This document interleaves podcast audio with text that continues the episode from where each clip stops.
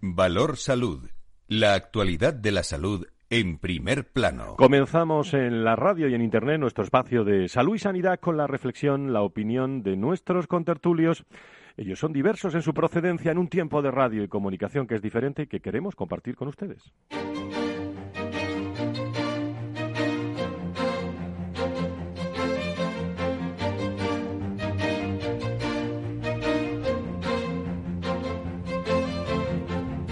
Valor Salud es un espacio de actualidad de la salud con todos sus protagonistas, personas y empresas. Con Francisco García Cabello.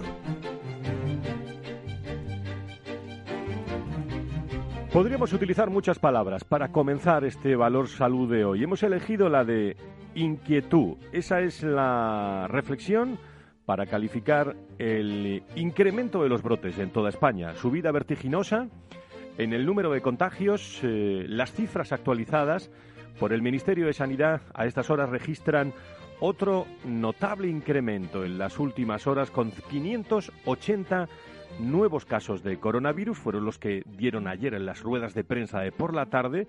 Hay quien dice que, estamos hablando de, una cuarta parte de los contagios de la última semana, eh, de los que nos aporta el gobierno pudiera haber muchos más que irá dando el gobierno poco a poco, casi 200 más que, por ejemplo, el miércoles pasado, cuando se contabilizaron 390. Más de la mitad de estos contagios se concentran a estas horas de la mañana de este viernes veraniego en Aragón y Cataluña. Ha habido un caso en Córdoba también en las últimas horas que registran 266 y 142 positivos respectivamente en Aragón y en, Cataluña. Es verdad que el 70% de los casos detectados son eh, asintomáticos, eh, pero preocupación. Fernando Simón hablaba de que estamos ante una transmisión comunitaria. La transmisión, además de estar asociada a brotes, como conocíamos, hay una cierta transmisión comunitaria, tanto en, Aragón como en Cataluña, en estas dos zonas que hemos hablado de Cataluña, en Lérida y en, eh, Barcelona, ciudades y sus alrededores, y por lo tanto eh, las medidas que se tienen que tomar eh, empiezan a ser más importantes que, las que se toman alrededor de brotes en los que se identifica un grupo reducido de población. Déjenme que salude a todos los hombres y mujeres que nos escuchan desde Zaragoza. Hay mucho ánimo. Zaragoza es una explosión de casos tan acelerada eh, que esta ciudad está ya eh, pues eh, a las puertas del confinamiento. De hecho, el gobierno de Aragón ha pedido a los ciudadanos que un autoconfinamiento voluntario sea real mientras se resiste a promover bueno, ese aislamiento forzoso de, de, una urbe en la que, recuerdo, viven unas 700.000 personas, sin contar, por cierto, los municipios de su entorno, que son numerosos, eh, inmediatos, de influencia también. El director del Centro de Coordinación de Alertas y Emergencias, eh, lo han escuchado hace unos, unos instantes aquí en Capital Radio, en Valor Salud, eh, habla de y advierte de los peligros. Eh, si nos relajamos, brotes reales, 234 a estas horas, de los cuales quedan activos 158. El ministro Illa dejó claro en las últimas horas que hay que aprender, ha dicho, atención, a divertirse, en clara alusión a los jóvenes y a la situación que viven con fiestas nocturnas y masivas, aunque he de recordar también que alrededor del 45% de los infectados en los últimos brotes vienen precisamente por origen familiar. Tienen ustedes la foto de todos los medios de comunicación de ayer. Eh, se han comunicado eh, tres nuevos decesos casi un mes después del levantamiento del estado de alarma y en medio de grandes medidas de seguridad, mascarilla, separación de, de metro y medio entre los invitados y de gel hidroalcohólico, las víctimas a las que no se pudo despedir durante la pandemia tuvieron su ceremonia ayer, ceremonia solemne de los más de 400 eh, invitados dispuestos en círculos concéntricos en torno al escenario. Tres quintos serán eh, eran representantes de la sociedad civil y el resto cargos institucionales. Eh, en fin, quizás eh, demasiado, demasiado tarde, aunque no voy a esta hora de la mañana a entrar en polémica, ya que en el acto de, ayer realmente lo importante es bueno las familias y sobre todo eh, esos familiares eh, que dejaron atrás eh, pues muchos momentos de, pena, aquellos que vivimos también en directo, muchos en marzo y en abril, y las víctimas realmente y sus familiares tuvieron un recuerdo, un recuerdo ayer. Por cierto, estaba directivos de la Organización Médica de, la Salud, Organización Mundial de, la Salud, que por cierto alabaron como lo hicieron. Eh, el, gobierno, curiosamente. Vamos a comenzar nuestro Valor Salud este viernes 17 de julio, donde nos están esperando muchos invitados y temas interesantes con Félix Franco, con Arancha Valero y con Tatiana Márquez. Todos ustedes eh, pendientes de lo que está ocurriendo en España en materia de salud y sanidad si se quedan con nosotros.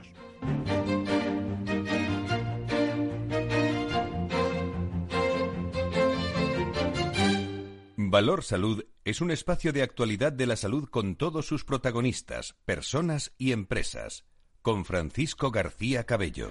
Tatiana Márquez, ¿cómo están? Muy buenos días, bienvenida.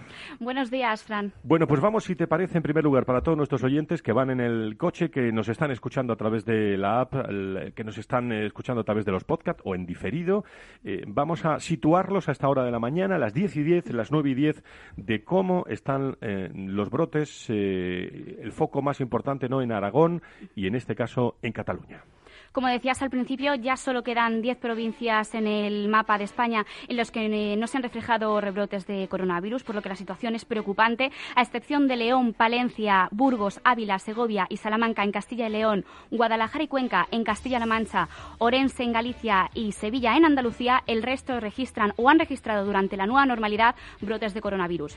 La situación más complicada está en estos momentos en Cataluña, que registra casi mil nuevos positivos, especialmente en Lleida. También preocupa a Barcelona Barcelona con, 90, perdón, con 29 brotes activos y 500 positivos relacionados.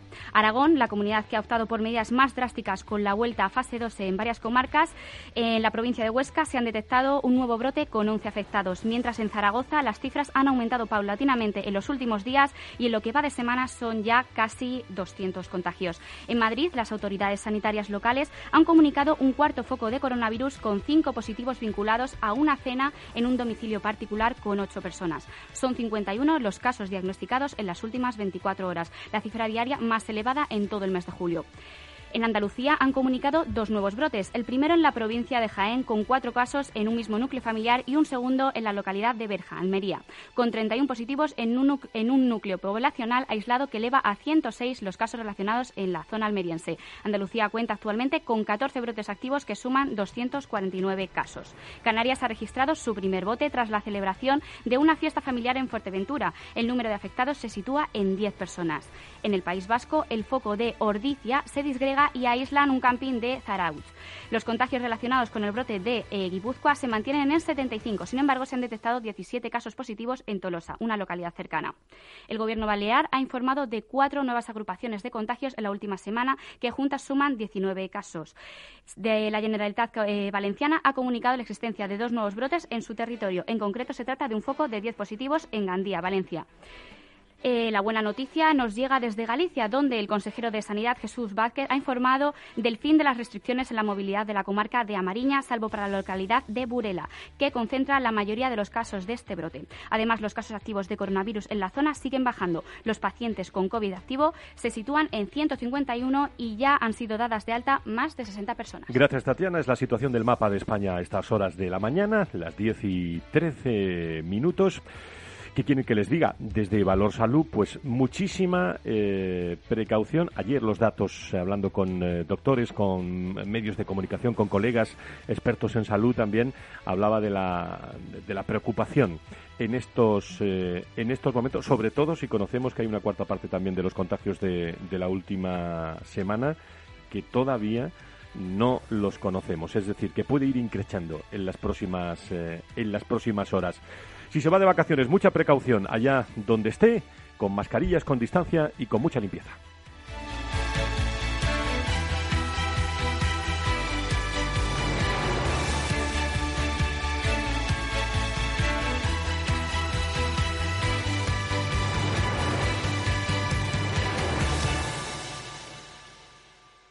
Valor Salud. La actualidad de la salud en primer plano. Pues enseguida conectamos con el director de desarrollo del IDIS, Fernando Mugarza, pero antes eh, vamos a conocer eh, algunos datos del, eh, del, IDIS que presentó ayer la encuesta elaborada por Sigma 2 que analiza la percepción de los recursos del sector sanitario privado, su relación con la sanidad pública y su visibilidad ante la crisis motivada por la COVID-19. Son cerca del 70% de la población que considera importante la colaboración de la sanidad privada para reducir la saturación del sector sanitario público. Un 77,8% valora como buenos o muy buenos los recursos tecnológicos de la sanidad privada para la prevención, diagnóstico y tratamiento de enfermedades y, los buenos tiempos de, espera son igualmente también apreciados por más del 74%, además del 62% que valora el rigor de la sanidad privada. No le quiero liar con muchos datos que en la radio se difuminan.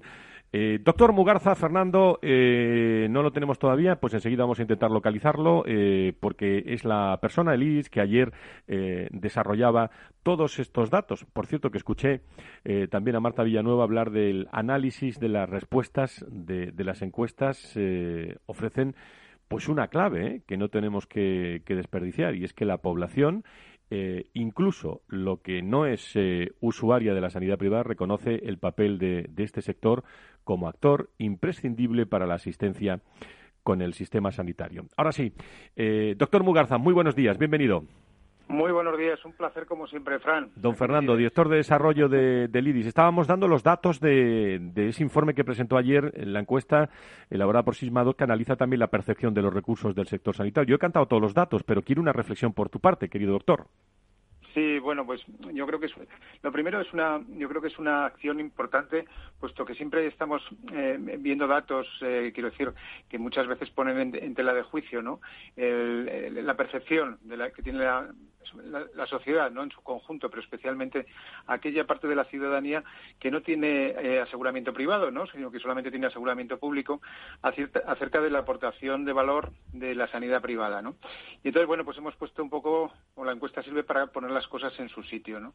En ese sentido, bueno, has dado los datos y nuestros oyentes han visto que, que aproximadamente, bueno, más del 60% de la población, ¿no? estaríamos hablando casi del 70%, consideran muy importante la colaboración público-privada, tanto que se habla precisamente de, ese contexto, ¿no? La necesidad de esos conciertos, la necesidad de ese, mutualismo administrativo, ¿no? Y la necesidad también de esas concesiones para, para disminuir la presión asistencial y para disminuir también la carga financiera que está asumiendo en este momento el Sistema Nacional de Salud y el Estado. Que por otra parte, además, es una carga financiera y asistencial que va a ser incremental, puesto que vamos hacia una sociedad del envejecimiento, donde la cronicidad la fragilidad y por lo tanto las polipatologías ¿no? se van a ir incrementando y como es lógico pues la demanda de salud pues va a ser mayor ¿no? ese, es, ese es uno de los aspectos yo creo que muy importantes. Otro de los aspectos muy muy importantes es el tema del acceso no eh, la población española pues valora muy positivamente por encima del 70% también casi el 72% no especialmente aquellos que tienen la sanidad eh, quiero decir la sanidad eh, de, el aseguramiento público no entonces valoran muy positivamente la facilidad del acceso en el momento que se produce pues esa sinergia entre lo que es la sanidad pública y la sanidad privada. También es verdad que no puede ser de otra manera, ¿no?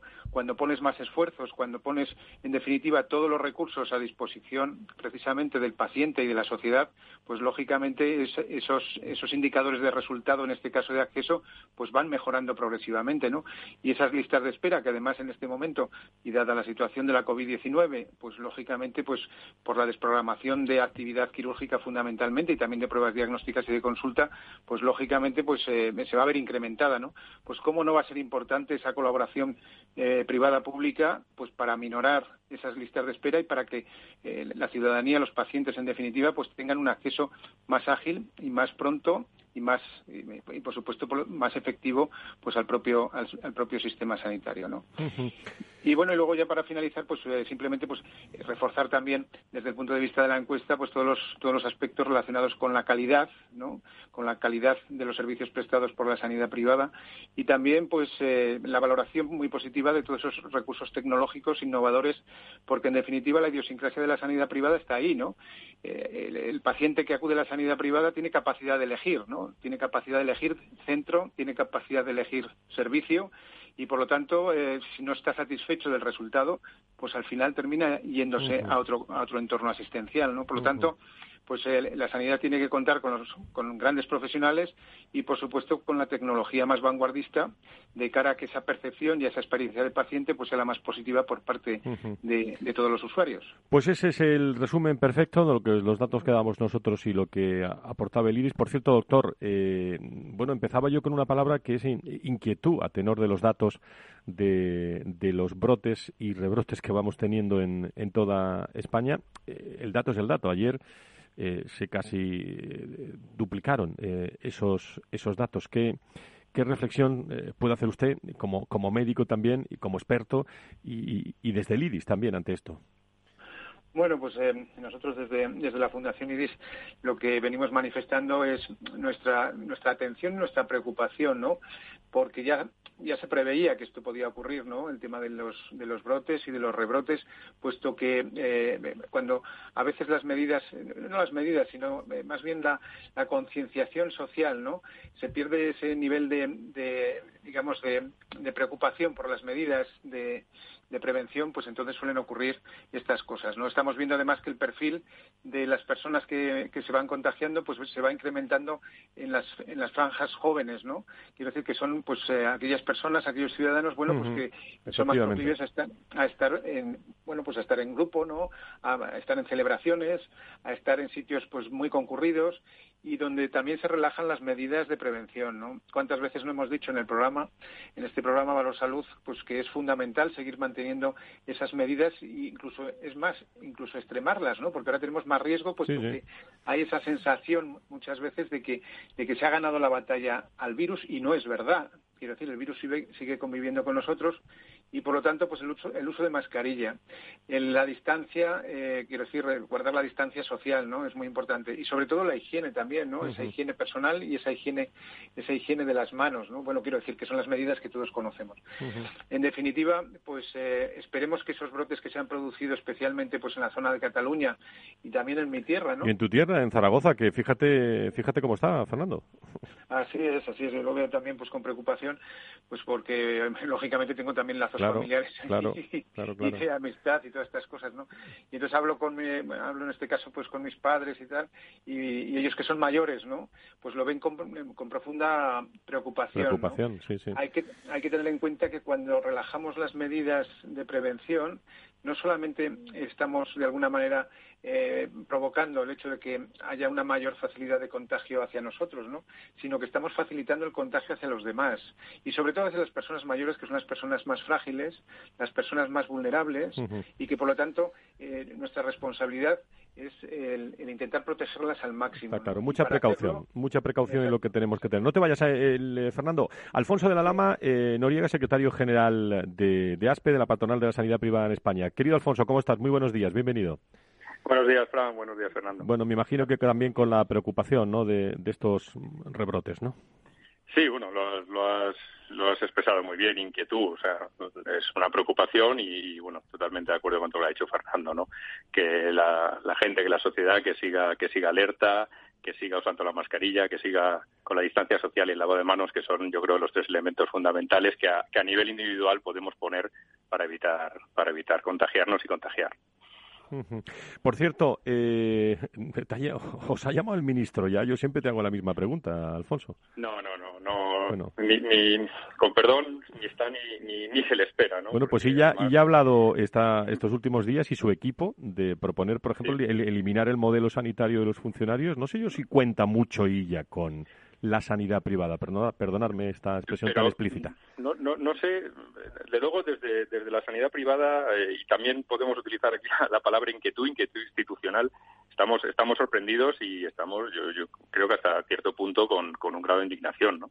Eh, desde luego, un ministerio que, que esperas que sea el ministerio de toda la sanidad, pues eh, que esperas estabilidad, que esperas regulación, que esperas apoyo, pues no, no, no esperas estos ataques continuos a la sanidad privada y, y, en un concepto general, no estamos hablando solo de sanidad privada, estamos hablando del sector asegurador, del, del en este caso del mutualismo, eh, de los seguros privados. Y bueno, la verdad que estamos sorprendidos. Mm, eh, esto un poco indica que sigue, sigue politizada la, la sanidad, también es, es, un documento que es un borrador, que esperemos que, cambie en los próximos días, eh, que es de parte, porque solo de parte del Ministerio, no, no, no, no, ha contado con las comunidades autónomas, que tienen mucho que decir, puesto que han recuperado sus competencias, sus plenas competencias, y todas ellas utilizan la colaboración público-privada. O sea que sí, la verdad que un poco, un poco sorprendidos y desde luego no, no, no compartimos este punto de vista. Muy bien, pues Fernando, Alfonso, no sé si os queréis saludar eh, y disaspe en, en, la recta final y sobre todo alguna, alguna conclusión final. En un viernes en el que creerme, no hay todavía que, porque los brotes, eh, y estamos hablando de, de, asintomáticos muchos, el 70% según decían, pero mm, es que hay que extremar la precaución, ¿eh? Así es. De todas formas, si me permites con lo que estaba diciendo Alfonso, que estoy totalmente de acuerdo con lo que decía, ¿no? Pero la verdad es que lo vivimos con eh, profunda preocupación en este momento, aunque sea un borrador, porque son medidas, bueno, que se van a plantear desde el punto de vista político, que se van a plantear además, eh, como es lógico, en el Congreso de los Diputados, y donde hay eh, líneas en juego muy importantes desde el punto de vista también económico, financiero, de sostenibilidad y de solvencia de sectores, ¿no?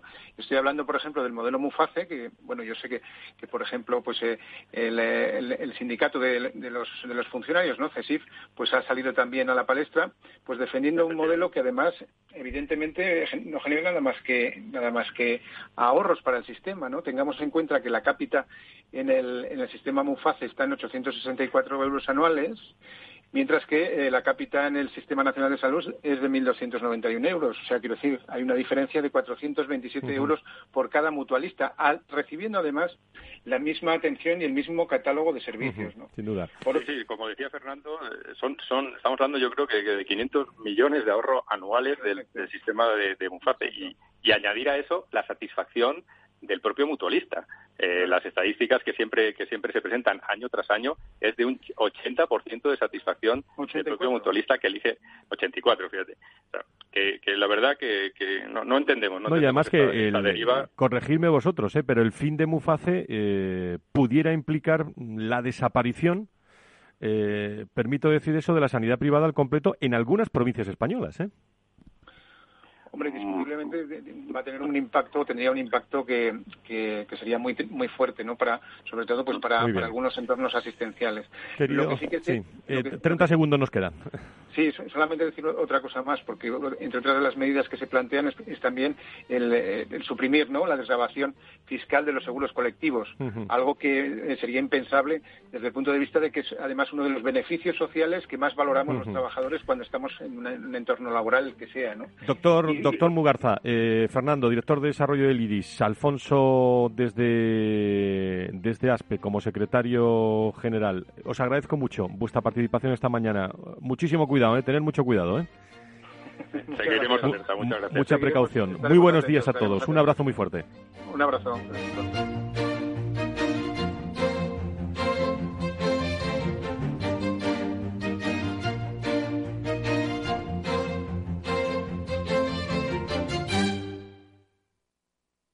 Si tus prospectos comerciales te resultan perfectos desconocidos, ahora puedes conseguir toda la información necesaria para que tus decisiones no impliquen riesgos para tu empresa. Informes la empresa líder en información comercial, financiera, sectorial y de marketing, con acceso online a más de 350 millones de empresas en todo el mundo. Infórmate en el 902 176 076. Informa.es. Business by Data. En Renta 4 Banco lo tenemos claro. Este verano nos quedamos en España. Quédate con nosotros y consigue un 20% de ahorro en comisiones sobre las aportaciones que realices a nuestros fondos de inversión. Accede a los mayores mercados del mundo siempre desde España. Este año más que nunca. Gracias por invertir en lo nuestro. Consulta las bases en r4.com o infórmate en cualquiera de nuestras oficinas. Renta 4 Banco, tu banco especialista en inversión.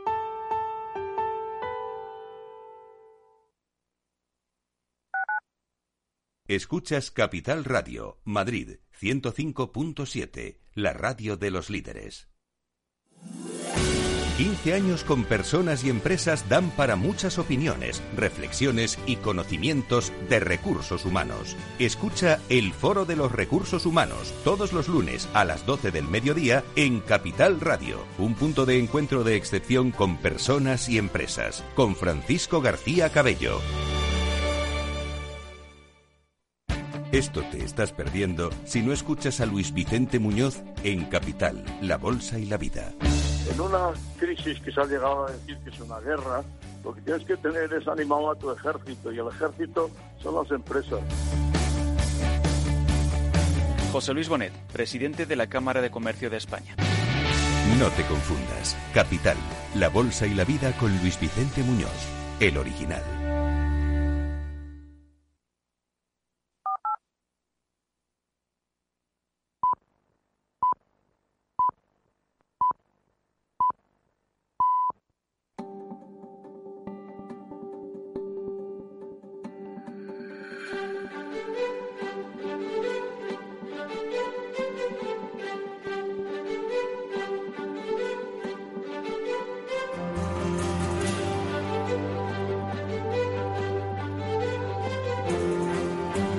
Valor Salud es un espacio de actualidad de la salud con todos sus protagonistas, personas y empresas.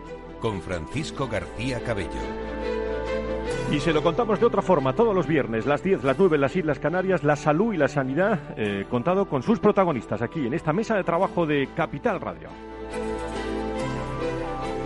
Con la reflexión esta mañana, donde hemos dado un mapa de cómo están los rebrotes en todo el país, con eh, bueno, precaución y con prudencia. Precisamente eh, Andoni Lorenzo es presidente del Foro Español de Pacientes, que creo que lo tengo en línea hasta ahora de la mañana. Don Andoni, encantado de saludarle, me alegra mucho. Muy buenos días. Hola, buenos días.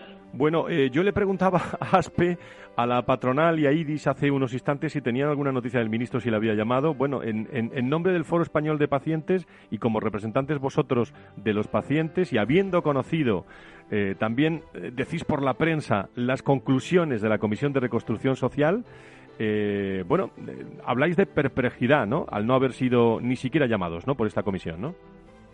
Sí, ya, ya lo comenté creo que en alguna otra ocasión anteriormente.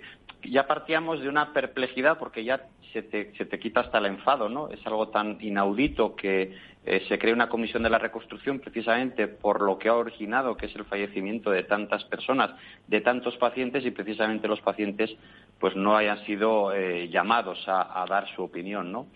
Eh, pero además de eso, ya la perplejidad es mayúscula cuando vemos por los medios de comunicación que el informe que va a presentar el Gobierno, eh, en concreto el Partido Socialista y, el Grupo Podemos, una de las propuestas que hace, que es el punto 47.2, hace referencia a eliminar cualquier tipo de relación de las organizaciones de pacientes con la industria. Eh, con lo cual, eh, pues eh, el escenario que a nosotros se nos presenta es que no vamos a poder tener relación absolutamente con ningún tipo de industria, que no vamos a poder buscar ningún tipo de financiación y que nos vamos a ver abocados a la, a la desaparición, ¿no? Y esto es algo que nos parece gravísimo. Nunca en la historia de la democracia de España se haya producido un ataque tan tremendo precisamente contra un sector, un tercer, el tercer sector, que somos los más débiles, los que tenemos mayores escasez, escasez en cuanto a recursos de todo tipo, ¿no? que la mayoría de nuestras organizaciones cuentan eh, eh, con su personal totalmente voluntario. Bueno, si esta medida se lleva adelante y se aprueba, pues ya auguramos que, que bueno, pues la mayoría de las 3.000 asociaciones de España van a desaparecer. Y para que eso no ocurra, ¿qué tiene que pasar, Andoni? Pues yo, yo lo que creo que tiene que pasar es primero que retiren esta propuesta, segundo que nos sentemos a hablar, porque tampoco entendemos, no hemos tenido absolutamente ninguna conversación de ningún tipo, ningún correo electrónico, nada de nada, comunicación cero, porque no entendemos por qué viene esto. España es el país de Europa donde la relación de las organizaciones de pacientes con la industria es el país más regulado. Es decir, está todo perfectamente controlado, no se puede hacer absolutamente nada que no esté mm, mm, medido y cuantificado. Eh, y bueno, pues no entendemos exactamente a qué viene esto. Eh, lo que creemos que tenemos que hacer es explicarles, quizás no entienden el papel tan importante que tienen las asociaciones de pacientes en España, la labor social que hacen todas las personas, hombres y mujeres voluntarios, en cada asociación. Estamos hablando no de las grandes asociaciones, hablamos de las pequeñas asociaciones de cuatro, cinco, eh, ocho personas que tienen delante a gente con verdaderos problemas de salud eh, y que son ellos los que están en el día a día apoyando y ayudando en aquellas cuestiones que podemos ayudar y que precisamente hacemos una labor al propio gobierno, ¿no? Eh, que no llega a, a atender a estas personas, ¿no? Entonces, bueno, pues quizás hay que sentarse a hablar y que, y que, nos expliquen cuál es el problema que tienen o cuáles son los miedos que tienen o por qué de esta medida, porque lejos de ser los protagonistas eh, siendo y explicando cómo ha sido la situación que hemos vivido con esta crisis del COVID, pues lo que estamos viendo eh, es todo lo contrario, un ataque que jamás en la historia de la democracia de España habíamos vivido por parte de un gobierno. Y estamos hablando de, pacientes, ¿eh? que no estamos hablando de, otra, de otra cosa. Bueno, me da que el ministro se le está acumulando ¿eh? eh los, las llamadas para, para realizar, querido Andoni. Efectivamente, nosotros también hemos mandado nuestra, nuestra petición de reunión, pues precisamente para que nos dé una explicación de qué quiere decir todo esto pero, pero la callada por respuesta. Insistiremos a ver si conseguimos resolver este problema. Presidente del Foro Español de Pacientes, muchísimas gracias por estar en directo con nosotros en, eh, Valor Salud. muchísimas gracias. Gracias a vosotros, que tengáis un buen día. Don Alfonso Carmona, el doctor Carmona es presidente del Colegio de Médicos de, Sevilla y conoce muy bien qué está ocurriendo en nuestra sanidad. Doctor Carmona, muy buenos días, bienvenido. Hola, buenos días, Paco, ¿cómo estás? Bueno, pues eh, fenomenal y, al mismo tiempo, eh, Alfonso, hemos comenzado pues inquietos porque fíjate los datos de, rebrotes, como, como, los tenemos. Y sobre todo, muchas personas van para, para tu tierra y la mía, para Andalucía, ¿eh?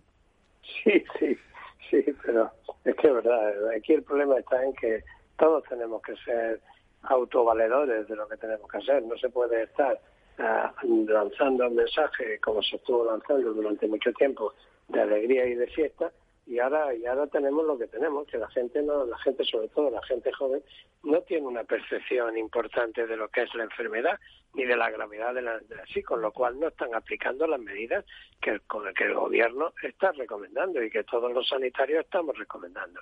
Yo creo que es el, el gran problema que tenemos ahora. De ver, también es verdad que antes no se hacía no se hacía ni un ni un análisis y, real, y realmente ahora se hace mucho más análisis, con lo cual las cifras de contagiados están mucho más más altas. En segundo lugar, tenemos la tenemos la, la, suerte de que no hay tanto ingreso aquí en el hospital. Aquí ayer en el hospital Virgen de Magdalena y en el Virgen de Rocío no había ningún ingresado. O sea que yo creo que eso nos da nos da un, una, una digamos una alegría, ¿no? nos da un, compás de espera, pero sabiendo que tenemos una espada de Damocles encima y que en cualquier momento nos cae y arrasa a medio país.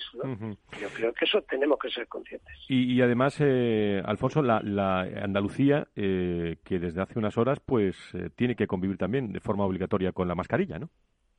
Sí, sí, sí. Hombre, yo creo que esto es una cosa que ya los chinos lo llevan haciendo desde mucho tiempo. A todos nos llamaba la atención que cuando vienen aquí casi todos van con la calle desde hace, desde hace años, ¿no? Y es una forma de evitar que tú contagies de que te contagia. Y, era, y en este caso, pues hay que seguir esa recomendación a rajatabla y todos tenemos que hacerla. Yo creo que tampoco está tanto trabajo. Si logramos vencer al virus de alguna forma, mientras no llega la vacuna, pues señores, hagámoslo entre todos, que no es tan difícil. Y sobre todo, sobre todo, no las tiren al suelo. Claro, no, no, sí, no las tiren al suelo. Nos encontramos, nos encontramos mucha. Bueno, el doctor Carmona, en, en, este programa es hoy la, la y, siempre que interviene la voz de los médicos en, en, en general, hay dos noticias Alfonso, que me gustaría reflexionar, contigo, sobre todo que vienen de, Andalucía, y es que, bueno, fin de la exclusividad, incluso se ha pactado también un plus COVID eh, equivalente al 20% del salario base, más la paga extra por tres meses, y esto son noticias que, nos vienen en un momento interesante. Hombre, son noticias de calado, de calado importante, yo diría importantísimo. Y además son buenas noticias para todos los médicos porque igual trabajo, igual sueldo. Esto no es de ahora. Esto se empezó a fraguar en el 82 y se aplicó en el 87. Un agravio comparativo entre dos profesionales que están a pie de ahora, que están trabajando con la misma dedicación, con el mismo esfuerzo, el mismo tesón, y a uno, por no irse, de por irse a su casa a estudiar, a jugar al golf, a lo que quiera, le pagan 800, cerca de 900 euros más que al otro, que cuando termina, pues en vez de hacer otras cosas, abre su consultita o trabaja en otro hospital. Yo creo que esto había que, había que zanjarlo y después de 30 años, de 30 años que se dice de pronto, sufriendo esa, esa discriminación eh, nos, ha llegado gracias pues al esfuerzo de, un equipo que yo pues ahora igual que lo critiqué en un principio de forma fuerte pues hemos ido trabajando y al final pues se ha conseguido yo creo que esto es esto es un hecho importante y un hito importante en la sanidad andaluza. Y hay una cosa que quiero destacar, que no vayan a venir ahora los sindicatos, determinados sindicatos, a decir que esto es una subida de los de los de los médicos. Esto no es una subida de los médicos, señores. Esto es lo que les correspondía por su trabajo y su esfuerzo. Yo no me meto en lo que ganan los demás, pero a mí, por trabajar, después de que yo cumplo mi trabajo en el hospital del SAS o en el centro de salud sigo trabajando o hago lo que me dé la gana, si yo he cumplido en ese hospital o en ese centro de salud, usted me paga a mí lo que me corresponde. Y punto de pelotas. ¿Cuánto? Eh, Alfonso, mm, son evidencias de, mejoras, pero eh, si tuviéramos que hacer una eh, reflexión de, de, fondo, ¿cuánto tiempo ha tardado en llegar? Aquí ha habido un partido hegemónico durante muchísimos años, durante más de 30 años, y realmente el peor, yo creo que de todos, de todos los profesionales que trabajan en Andalucía, el que al que a menos casos se han hecho al que peor han tratado, y no lo digo porque sea médico, pero es que así, o sea, ha sido al estamento médico, no sanitario en general, porque sí ha habido subidas eh, durante mucho tiempo de, enfermería, de auxiliares, de pinches, de, de todo, de administrativos. O sea, eso me parece bien, si es que eso es bueno para todo el mundo. Pero evidentemente todo el mundo tiene que tener una subida correspondientemente igual. Y esto no ha sido así. Tú sabes, los contratos, los contratos de un mes, los contratos de día. O sea, ha habido una serie de hechos en contra de los médicos que ha habido miles de médicos con contratos de menos de un mes, con contratos que hoy los tenía aquí, los tenía, los tenía después en otro lado. Ha habido una serie de hechos y me llama la atención, me llama la atención que durante este tiempo, pues en estos tantos años, pues determinados sindicatos no hayan dicho nada. Y ahora en cuanto se ha hecho una labor, después de 30 años, una labor en, en favor del médico, no en contra de nadie, sino en favor del médico, quieran salir ya a la calle. Pero este, esto no puede ser. Yo creo que las cosas se hacen se hacen con, con, pensar, con buena estructura. Yo creo que se está haciendo. Y después de esto, pues irán llegando todas las mejoras que tengan que llegar. Pero esto es que era de justicia. Pues eh, ahí queda esa noticia, exclusividad eh, y, sobre todo, eh, bueno, en un momento también, eh, mi última cuestión para el presidente del Colegio de Médicos de Sevilla, el doctor Carmona, en el que hablamos muchas veces de, de en el ámbito laboral con directivos de que si estamos preparados física y mentalmente eh, para una posible eh, pandemia. Me insiste siempre, doctor, eh, querido Alfonso, que, en Andalucía se está preparado ante un posible rebrote y sobre todo desde el punto de vista hospitalario, ¿no? Sí, aquí sanitariamente se está trabajando muy bien, se está muy preparado. La, los refuerzos del verano están todos perfectamente acomodados a las necesidades de, de, este, de este verano especial este especial y por supuesto estamos preparados si Dios quiere para si es que llega el rebrote. Yo espero que, que la, yo soy siempre de la botella medio llena, ¿no? medio vacía. Yo creo que aquí en Andalucía se han hecho las cosas bien, de gracias. Hay hay menos ha habido menos agresividad en los brotes que en, que en otros sitios y bueno, tendremos que pensar que el sol de Andalucía con su rayo ultravioleta pues también debe de influir en cierto modo a, a, bajar el nivel de, contagio y de fuerza de este virus maldito, ¿no? Pues un lujo contar con la voz, la experiencia eh, y la opinión de Alfonso Carmona, presidente del Colegio de Médicos de Sevilla, los médicos presentes, como no, en este programa. Eh, querido Alfonso, gracias, doctor. Muy buenos días. Que lo pase bien el fin de semana. ¿eh? Muchas gracias, Paco. Un abrazo. Un abrazo. Valor Salud. La actualidad de la salud en primer plano. Y estamos muy pendientes siempre ¿eh? de bueno de los trasplantes, de, cómo se están realizando en esta época. Eh, estuvimos en la época COVID-19, eh, en estos rebrotes. Jorge Galloso es hematólogo y es responsable del Plan Nacional de Médula Ósea de la Organización Nacional de Trasplantes y la Fundación Josep Carreras, que ha presentado su balance de actividad del pasado, del pasado año. Don Jorge, encantado de saludarle. Muy buenos días. Hola, buenos días.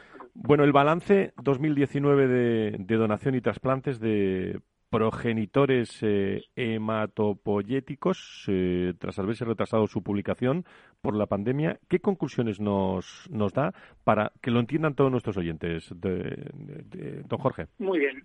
Este tipo de trasplante es el trasplante que todo el mundo conoce por trasplante de médula ósea. Eso es. Pero podemos hacerlo de distintas fuentes, de la médula ósea, que es lo clásico, de la sangre mm, periférica del donante o de, o de la sangre de cordón umbilical. El balance del año 2019 pues fue bastante positivo. Seguimos aumentando la actividad.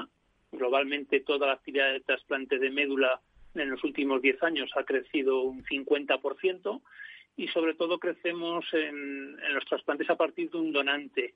Eh, en ocasiones el paciente puede ser su propio donante, pero en otras, que son lo que el público conoce más, el donante tiene que ser otra persona y ese tipo de, donación el año pasado nos permitió hacer algo más de 1.300 trasplantes.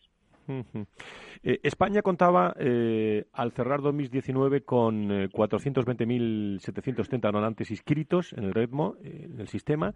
Se produjeron 221 donaciones efectivas en 2019, un 10% más que el año anterior. ¿Cómo se ha pasado este esta época COVID-19, Jorge? Bien, la época del COVID ha supuesto un reto fundamentalmente en la organización y en la logística de los traslados. Cuando hablamos de donantes no familiares, como me estás preguntando, eh, el donante puede aparecer en cualquier lugar del mundo, hay que hacerle la recogida de células y traerlas a España, o donantes españoles donan para cualquier persona y hay que trasladar esos progenitores. Con las dificultades que hemos tenido de comunicaciones a nivel mundial, eh, ha supuesto, como decía, un, reto importante, pero hemos podido concluir todos los traslados que estaban previstos. Es verdad que la actividad ha habido que modificarla, eh, anteriormente trabajábamos con las células en fresco y venían las células desde Estados Unidos o desde Alemania eh, en, su estado natural y se infundían al paciente. Ahora hemos tenido que recurrir a, congelarlas cuando los traslados eran, eran largos y bueno, pues nos ha, cambiado un poquito la logística. Esto hace que todavía haya cierto acúmulo de, de, pacientes pendientes de acabar de recibir su trasplante, pero globalmente a día de hoy ya hemos retomado el 100% de la actividad. Muy bien, pues eh, Jorge Galloso, hematólogo y responsable del Plan Nacional de Médula Ósea, como siempre decimos, aquí lo importante, además de la esperanza, es actuar eh, como lo hacéis vosotros, como hacen eh, los profesionales y sobre todo muy rápido todo, ¿no? Bueno, sí, sobre todo ha tenido que ser un reto en la coordinación y en la velocidad para hacer esto. Cuando se declaró el estado de alarma y, y fue efectivo a partir del 15 de marzo, había muchos pacientes que tenían en marcha sus procedimientos y, como decía antes, se empezaron a bloquear comunicaciones, hubo que recurrir a, la Guardia Civil para que nos facilitara los accesos a los aeropuertos por vías no habituales. Y, bueno, pues todo esto implicaba mucha gente, gente que estaba en tránsito, gente que, como digo, venía de otros países o tenía que salir hacia otros países y se veía eh, bloqueada en, en aeropuertos. Pero bueno, con la buena voluntad de todo el mundo y la buena disposición para facilitar los procedimientos, hemos sido capaces de, hacer todos los que teníamos previstos. Pues Jorge Galloso, desde la Organización Nacional de Trasplantes eh, y la Fundación Josep Carreras, muchísimas gracias por estar con nosotros. Muy buenos días. A vosotros por, por el interés en el tema. Un saludo.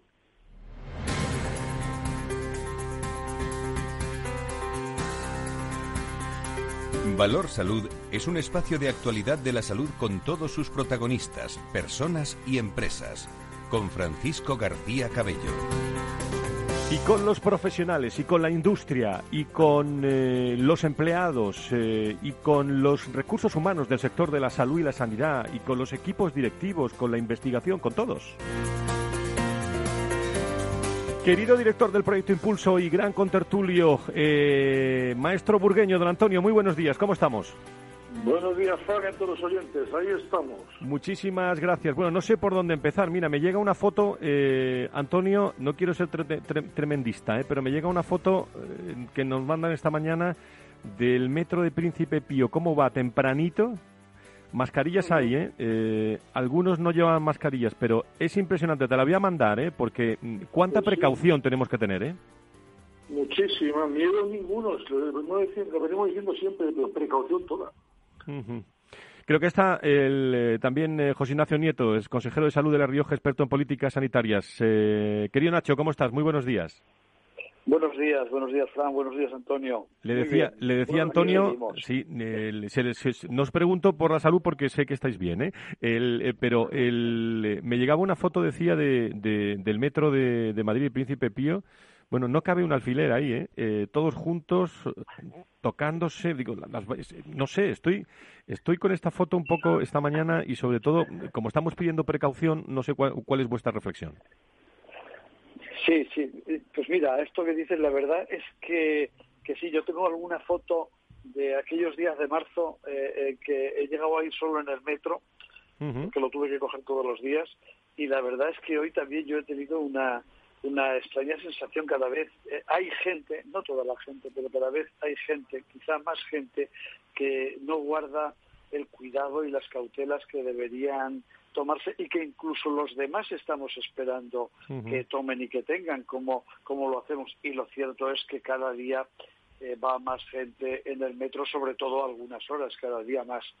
Eh, sí que, que al final, por muy tranquilos que queramos estar, eh, nos tiene que preocupar. Hay que seguir insistiendo eh, en esa necesidad de, concienciar a todo el mundo de que todavía donde nos encontramos y todo lo que hay que hacer para, para, salir adelante. Antonio, en Zaragoza, eh, nos lo decía el doctor Mugarza, con su familia preocupada por allí, bueno, pues están quedándose, quedándose en casa. ¿eh? Sí, sí, es que el tema es complicado y sobre todo es muy difícil hacer un análisis de estos datos, porque en el programa se ha comentado con gran acierto que, claro, se aumentan los casos, pero explíqueme usted qué casos, porque en, qué proporción de, de prueba de, detención se están haciendo. Además, son, son más acertadas porque se está haciendo correctamente un rastreo a las personas cercanas a cuando aparece un, infectado. Entonces, es razonable. Entonces, ponerlas en dimensión es muy importante. ¿no? Es decir, dar el dato frío eh, conlleva, pues, lógicamente, el miedo con que, cuando decimos que no tiene que haber nunca. Eh, la precaución, efectivamente, existir siempre, y los datos, pues, pues ponerlo, nos faltan datos para analizar los datos, ¿no? Yo creo que, que, habría que dar una vuelta al asunto, Desde el punto de vista de políticas eh, sanitarias, bueno, pues la privada está que trina, ¿eh? Hoy no lo contaba el IDIS y, bueno, incluso los pacientes ¿Qué lista de llamadas tiene el ministro Illa por hacer, eh, Nacho? Eh, pues no me extraña, no me extraña que, tenga muchas una lista pendiente de llamadas que segura que debería hacer y seguramente ha hecho otras muchas que no debía y ha escuchado a quien no debía, ¿no? Porque algunos planteamientos y hoy esta mañana y se estaba oyendo y esas reflexiones sobre sobre que el ministro no se reúne con los representantes de, del sector eh, sanitario privado español y que no se reúne con otra mucha gente y solo llama para algunas cuestiones pero eh, al final no quería yo hoy hablar mucho hablar mucho de, de política del gobierno de España pero es que es el gobierno de España. El gobierno de España hay más de una parte en este momento una parece que manda otra lo domina y, yo creo que mucha de esa de ese posicionamiento que está teniendo posiblemente el ministro Illa, pues también le venga dado eh, por, por alguna otra ahí que hay sentada en ese Consejo de Ministros, ¿no? Y que, bueno, pues tiene algunos posicionamientos muy claros sobre algunas cuestiones, muy claros para él, evidentemente, y para sus intereses, no para los que eh, tenemos idea y tener incluso ideas de cómo se deberían hacer algunas cosas para salir de la situación que, estamos y para volver a un sistema nacional de salud todavía mucho mejor es posible que el que teníamos antes. Lo que parece inevitable es eh, movilizaciones ¿eh? de, en todo el país, se anuncian de huelgas de los MIR, eh, tanto en Valencia como en, en la comunidad de, de, Madrid. Bueno, y esto se está escribiendo en, confidenciales y en, y en distintas reflexiones. Nacho sabe de lo que hablo, porque lo ha vivido también en algunas ocasiones, pero, pero se habla de de cambios en consejerías eh, en, en, Andalucía, en, en, la Comunidad de, de, Madrid. Eso, eso está ahí, Antonio. Sí, es inevitable. ¿eh? Un equipo que ha hecho un esfuerzo tan grande en un momento tan, tan complicado, pues lógicamente los ajustes pueden venir. Las movilizaciones de los mil, como aquí todo el mundo tiene derechos y tiene razones, y no lo digo con ironía, sino con, con, realismo, todo el mundo tiene muchas razones. El sistema está muy reventado y todo el mundo, pues lógicamente reivindica los y luego respecto a lo de, respecto a lo de Muface, eh, que se ha metido el ministro ahora y las políticas que está haciendo, la lista de llamadas, hombre, el señor Neto ha tenido grandes responsabilidades en, en la sanidad y sabe en cualquier sitio, si algo funciona no lo toques, porque además es que es imposible. Yo a la privada le diría que no estén preocupados porque es que los datos son aplastantes como a pensar que esto puede hacerse. ¿Qué va a hacer? ¿Se van a llevar todos los pacientes a la pública? Si ya no caben. Pero si es que tenemos un cúmulo de 7.000 pacientes, eh, que se nos sale nuestro alto del proyecto de uh 7.000 pacientes diarios se tenían que entrar en esta espera. Por falta de diagnóstico están agulados y saber quiénes son los que tienen esos cánceres que pueden ser 80.000 en España. y, y, eso es un problema, es un problema real. Y el sistema nacional, al ritmo normal de crucero, no absorbe toda la demanda que tiene. Con lo cual venir a complicar esto es, es que aunque quieran, aunque se esfuercen en ello, es imposible. Por lo tanto, eh, tampoco yo quería entrar mucho en, política, pero es cierto que eso se está creando unos problemas donde ya hay un problema muy complicado. 30 segundos, Nacho. ¿Algo, algo más que, añadir que nos vamos? Al final, hablamos para eso, para hablar un poco de política. ¿Sabes eh, eh, a mí qué duda me queda cuando hablamos de lo que se pretende y de lo como que ahora se ponga en cuestión Muzace?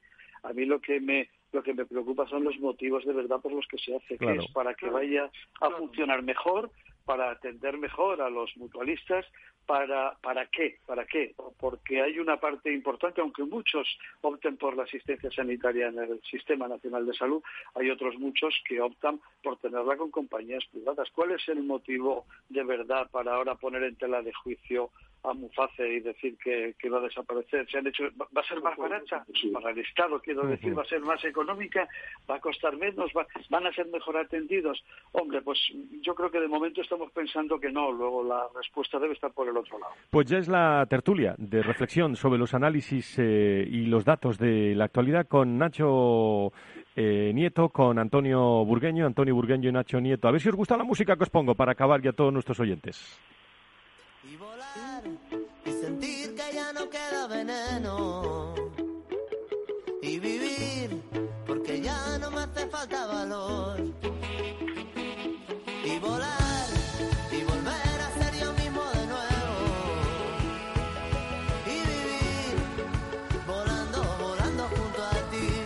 Pues con esos rebrotes y con toda esa esperanza que de recuperación eh, y que vayan a menos esos rebrotes y que pasemos un verano bueno, vamos a ver, vamos a ver. Nacho, eh, Antonio, que seáis felices este fin de semana y con mucha salud, ¿eh? Muchas gracias.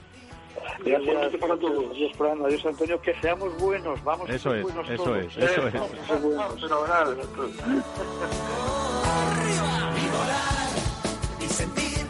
Pues con optimismo nos vamos eh, a, este fin de semana. Buen viaje a todos los que estáis en el coche y gracias a todas las personas que escuchan Valor Salud para estar al día de otra forma en el eh, ambiente de la salud, de la sanidad en nuestro, en nuestro país. El viernes a las 10, las 9, las Islas Canarias más.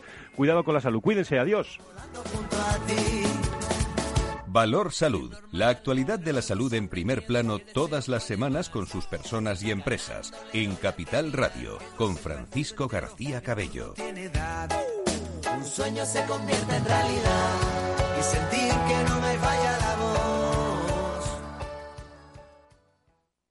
soy Leopoldo Abadía, autor de La Crisis Ninja, y quiero hablaros de lo normal. Lo normal es que cuando inviertas tus ahorros, nadie deje los mejores productos de inversión para otros que tienen más dinero. Con Finanbest puedes invertir como lo hacen los grandes patrimonios, accediendo a los mejores productos de inversión. Entra en finanbest.com y descubre que lo normal es extraordinario. Lo normal es Finanbest. Esto te estás perdiendo si no escuchas a Luis Vicente Muñoz en Capital, La Bolsa y la Vida.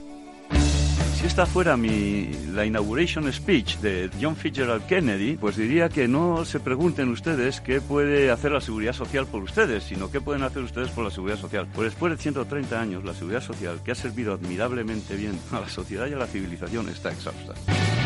No te confundas. Capital, la bolsa y la vida. El original.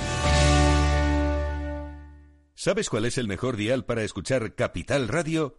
Tu móvil. Ya tienes disponibles las versiones de iOS y Android de Capital Radio. Y si quieres escucharlas en tu coche, lo tienes muy fácil. Empareja el Bluetooth de tu coche con tu móvil o tableta, entra en la app de Capital Radio y ya lo tienes. Escucha Capital Radio en digital. Y si te preguntan qué escuchas, no lo dudes. Capital Radio.